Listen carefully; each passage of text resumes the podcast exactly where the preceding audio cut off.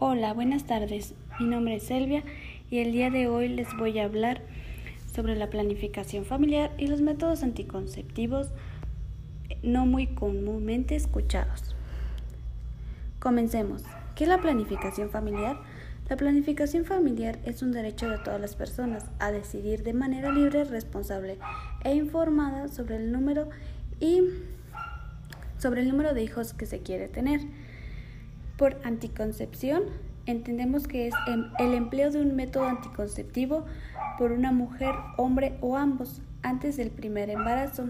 El objetivo de esto pues, es prevenir un embarazo no deseado. Recordemos que existen cuatro tipos de métodos anticonceptivos.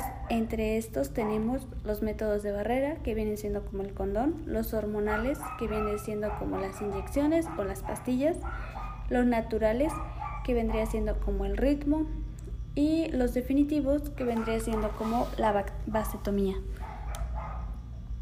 Ahora bien, les voy a hablar sobre un método anticonceptivo no muy escuchado, pero de gran importancia. Este es el anillo vaginal. Bueno, comencemos. ¿Qué es? Este es un aro flexible, transparente y blando que mide de 5 centímetros. Contiene hormonas similares a las que produce el cuerpo de una mujer, inhibiendo la ovulación y cambiando las características del moco cervical. Pero, pues, ¿qué tan efectivo puede llegar a ser este, no? Es muy efectivo para evitar el embarazo. De cada 100 mujeres que, que usan el anillo vaginal correctamente, menos de una queda embarazada. Sin embargo, el riesgo de un embarazo es mayor si la mujer tarda en cambiar el aro. Vamos a ver cómo actúa este nuestro cuerpo. Este pues va a, tener va a tener hormonas similares a las que produce el cuerpo de la mujer, las cuales inhiben la ovulación, cambiando la consistencia de la capa interna del útero y las características del moco cervical impidiendo de esta manera que ocurra un embarazo. Si el anillo ha estado fuera de la vagina por más de tres horas, debes usar el condón masculino, femenino durante la relación sexual. Bueno, pues, ¿cómo vamos a utilizar este? Vamos a buscar una posición que sea más cómoda para introducir el anillo. Tomar el anillo con los dedos e introducir suavemente dentro de la vagina, asegurándonos de que quede en su lugar. Se, se, colocará el primer día de la menstruación y se dejará durante tres semanas seguidas o por 21 días. Se retirará a la cuarta semana después de, de una semana sin el anillo, colocar nuevamente el mismo día de la semana en el que de la semana en el que colocaste el anillo anterior. Si ocurre una expulsión accidental, el anillo deberá enjuagarse con agua sin jabón y volver a colocar inmediatamente. Si pasan más de tres horas desde la expulsión accidental, utilizar el condón utilizar el condón y acudir a consulta médica. Esto es muy importante, pues a lo mejor el cuerpo no se está adaptando tanto a lo que es el anillo vaginal. Para esto, pues es que tenemos que ir a consulta para ver si podemos cambiar nuestro método anticonceptivo. Bueno, veamos. Este tiene ventajas y desventajas. Bueno, primero vamos a ver las ventajas. Es un anticonceptivo discreto y muy cómodo. No interfiere con las relaciones sexuales, ayuda a la mujer a regular la menstruación y se coloca solo una vez al mes. Algunas desventajas son, durante la primera semana no es altamente efectivo para prevenir el embarazo, por lo que se debe utilizar adicionalmente el condón. Otra sería, no previene este, infecciones de VIH o otras infecciones de transmisión sexual puede resultar incómodo para algunas mujeres. Tiene costo elevado. No se encuentra disponible en los centros de salud ni en los servicios e amigables. Bueno, Este también puede llegar a causar algunas molestias de salud. Bueno, en algunas mujeres puede ocasionar cambios en la regulación de la menstruación, sangrado prolongado o escaso, dolor de cabeza. Y vamos a desmentir algunos mitos.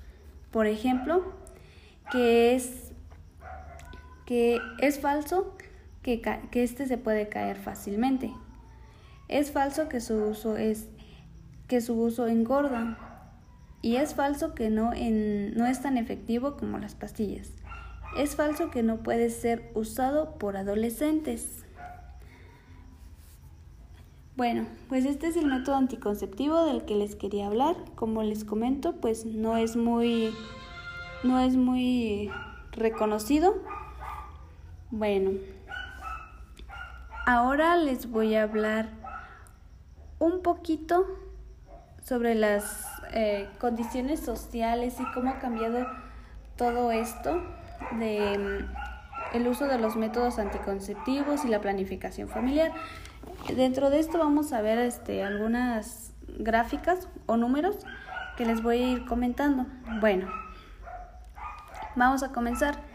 De la década de los años 70, la tasa global de fecundidad se situó en casi 7 hijos por mujer. La población nacional pasó entonces de 15 a 50 millones, millones de años, de mm, años en dentro de los años 20 a los 70, con una estructura por edad muy joven, 76 años, digo, 46 años porcentaje de la población tenían menos de 15 años, o sea, que era una población demasiado, demasiado joven y dentro de los años 70 y los años 20 creció demasiado, o sea, fue como que un, un boom y pues dentro de esta población pues existía mucha población muy joven.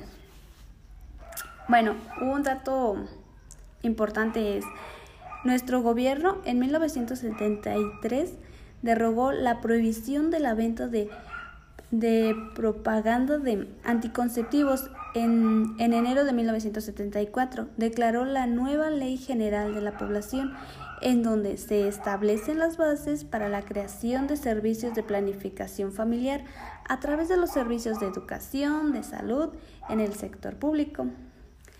En 1977, se aprueba el primer Plan Nacional de Planificación Familiar del sector salud. En los años 90 hubo un importante avance y se impulsaron acciones para promover la participación de actividades del hombre en la planificación familiar y se crearon, y se crearon los primeros servicios de vasectomía sin bisturí en el país. Esto es muy importante, ¿por qué? Porque casi siempre todas, bueno, casi siempre todos los métodos anticonceptivos van dirigidos a la mujer. Pues esto hizo como un auge para que también los hombres de alguna forma pudieran planificar lo que es la familia. Ahora bien, en 1995 México fue uno de los primeros países en el mundo en implantar un programa de salud reproductivo de cobertura nacional con una visión holística, vinculando los componentes de la planificación familiar, salud sexual, reproducción de la población y adolescencia, salud perinatal y salud de la mujer, con perspectivas de género. En los últimos cuatro décadas se ha observado una disminución importante en el número promedio de hijos por mujer, a pasar de 6.8 en 1970 a 2.3 en el 2010 y actualmente la tasa global de fecundidad es de 2.2 hijos por mujer, cerca del nivel de reemplazo generacional que es de 2.1 hijos por mujer y que se estima que se, que se logrará en el año 2025. Esto quiere decir que nuestra pirámide poblacional se está invirtiendo. En este momento, bueno, en los años que vienen va a haber más personas ancianas que niños. Hacia finales de la década de los 70, el país alcanzó su nivel más alto de crecimiento poblacional, con una tasa de crecimiento promedio de 3.5 anual, básicamente permitido por, un, por una alta fecundidad y una baja mortalidad. La tasa bruta de natalidad y mortalidad de 42 y 10 a cada mil, a cada mil habitantes, respectivamente. Posteriormente, este periodo, la tasa de crecimiento de la población mantiene un, un decrecimiento sostenido al pasar de 3.2 en 1970 a 1.9 en 1990 y a 1.4 en el 2010. En este tenor, se estima que para el 2018 la tasa de crecimiento de la población se ubicará con alrededor de 1.0%.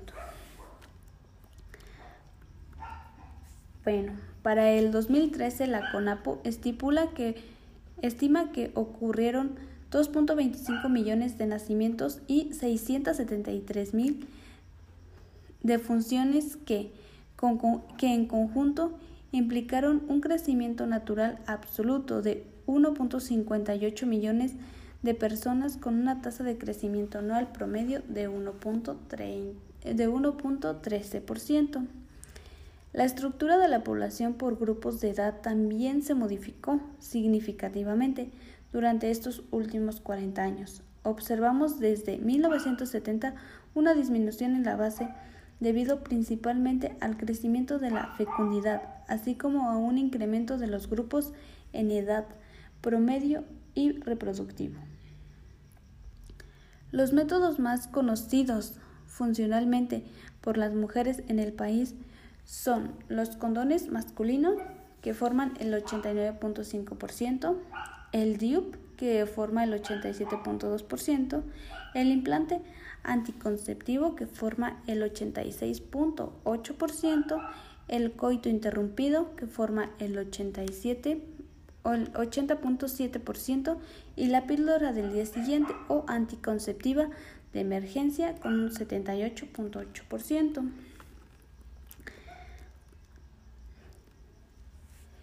En México, solo 7 de cada 10 mujeres en edad fértil han usado alguna vez cualquier, cualquier método anticonceptivo. Mm. En los, en los cuatro años recientes, los avances educativos sexuales han sido moderados. Del 2014 al 2018 solo aumentaron 2.5% del total de mujeres con conocimientos funcionales de estos métodos anticonceptivos, de acuerdo con cifras de la encuesta nacional de dinámica demográfica 2018 realizada por el INEGI. Del 2014 al 2018, la porción de mujeres que usan algún método anticonceptivo en su primera relación sexual incrementó de, de 34.0 a 39.9. Al menos dos de cada diez mujeres que no utilizan ningún método anticonceptivo en su primera relación sexual aseguran que no lo usaron por desconocimiento y todavía el 11.0 afirman no haber usado porque confiaban en que no quedarían embarazadas. Si nos damos cuenta estos, de estos datos, o sea, es como muy importante del hecho de que no toda la población está 100% informada sobre los métodos anticonceptivos y la forma en la que se usa. Ahora bien, para esto realicé una entrevista a una persona mayor de 50 años sobre pues más o menos qué era lo que pensaba sobre los métodos anticonceptivos. Em, la vamos a escuchar.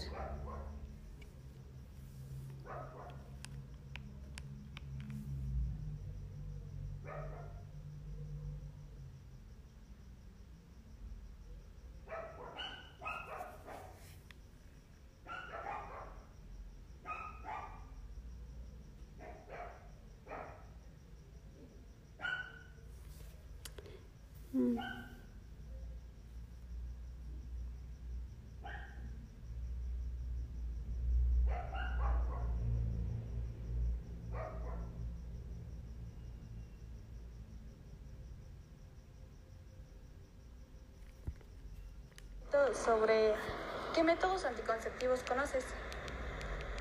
Pues mira, ahorita hay varios ya nuevos que salieron y, este, y sinceramente no los conozco bien. Yo de, en mi época, en mis tiempos, este, yo usaba nada más este, el, se, llamaba este, ¿cómo te explico? Se me fue el nombre, ¿cómo se llamaba? Este, híjole, espérame tantito, otro te, otro te digo cómo se llamaba. ¿Te lo digo? Ritmo.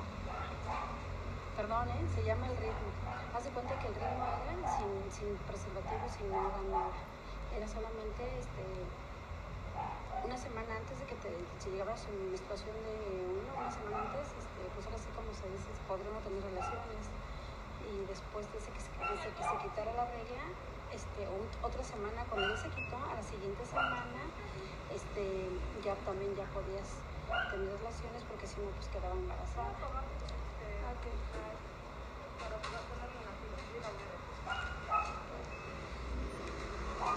¿Después de esto tuviste algún método de planificación familiar?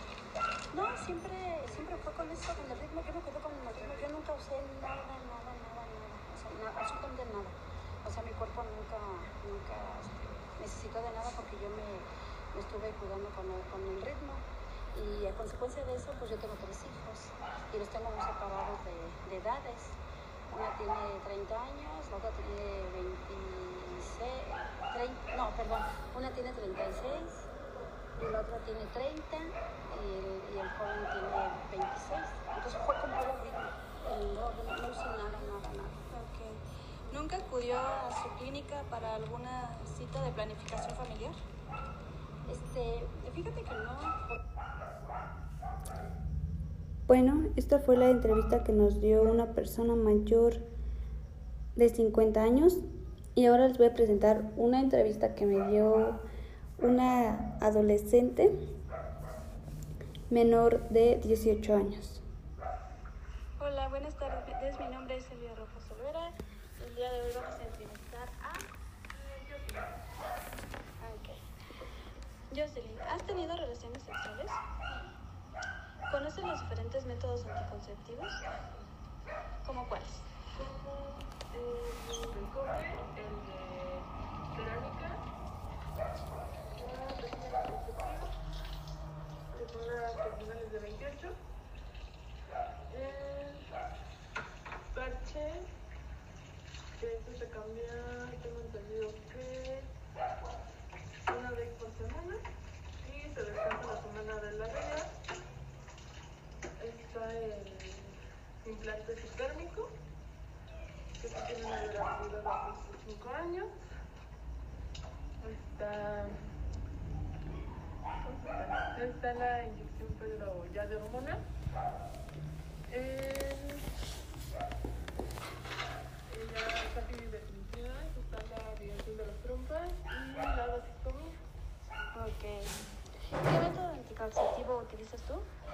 por recomendación ginecológica, lo que es más útil para mí y por problemas hormonales utilizo lo que es la pastilla anticonceptiva.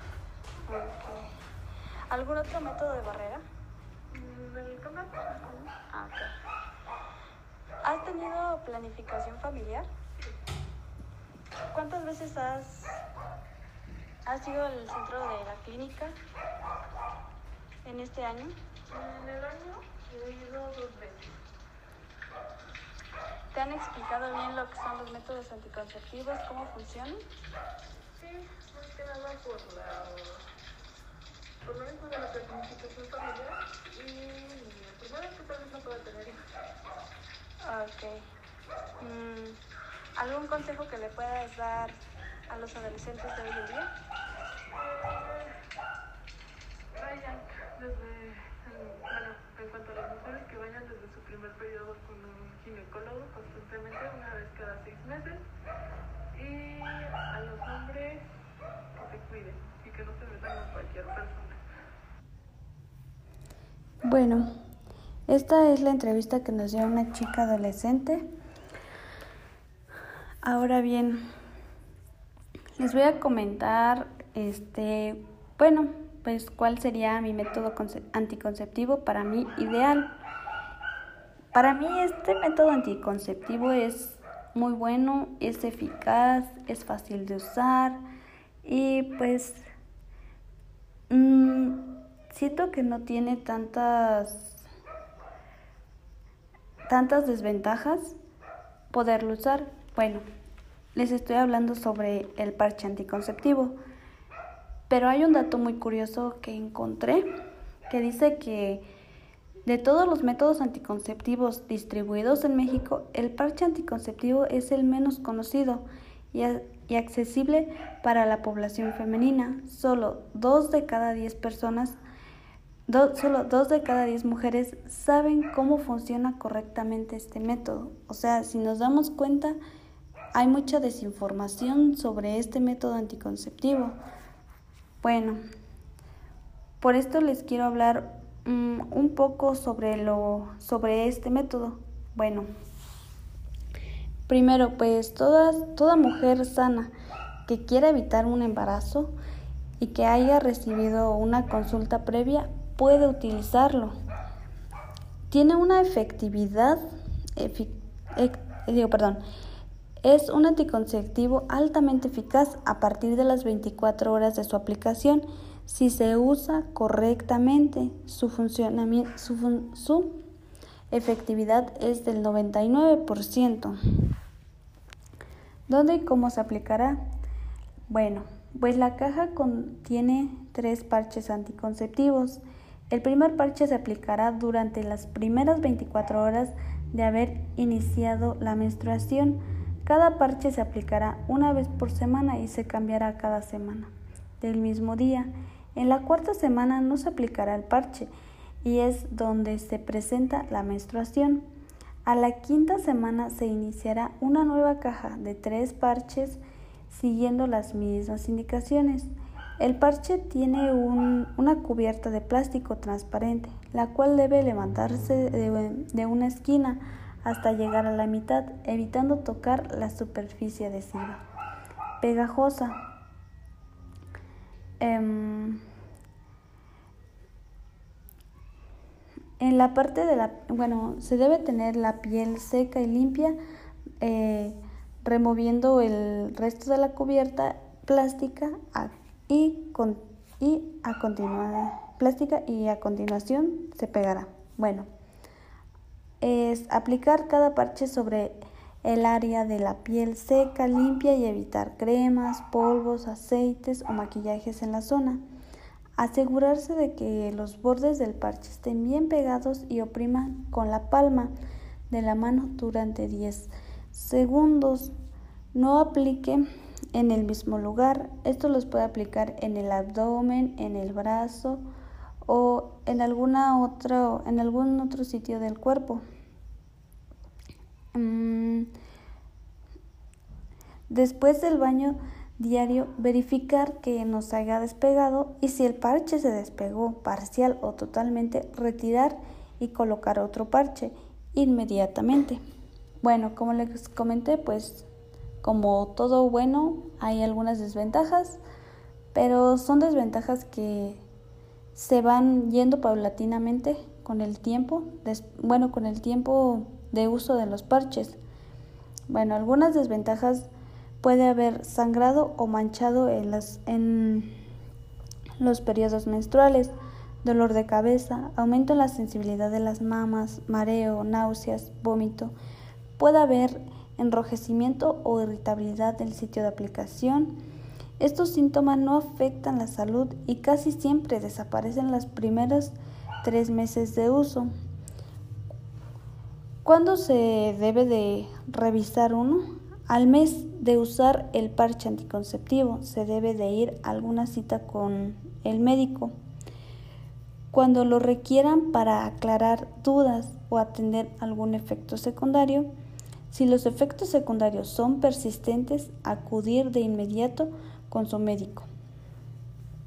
Bueno, eh, por último, les quiero decir un pequeño trabalenguas que hice. Eh, espero que les guste. Bueno, ahí va.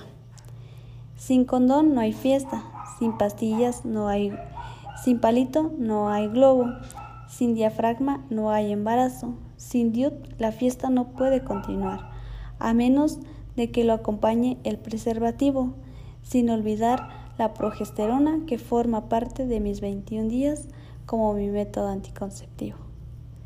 Bueno, este ese sería el video del día de hoy. Ahora bien, quiero que quede como pequeña reflexión. ¿Cuánto ha tenido que cambiar la sociedad y la planificación familiar más que nada para llegar a, a este momento en el que pues ya se está invirtiendo la pirámide poblacional, en que cada vez hay menos niños y hay más adultos? Y pues creo que son de los puntos más importantes y relevantes que hay. Y bueno, pues espero que les haya gustado el video. Eso es todo de mi parte y muchas gracias.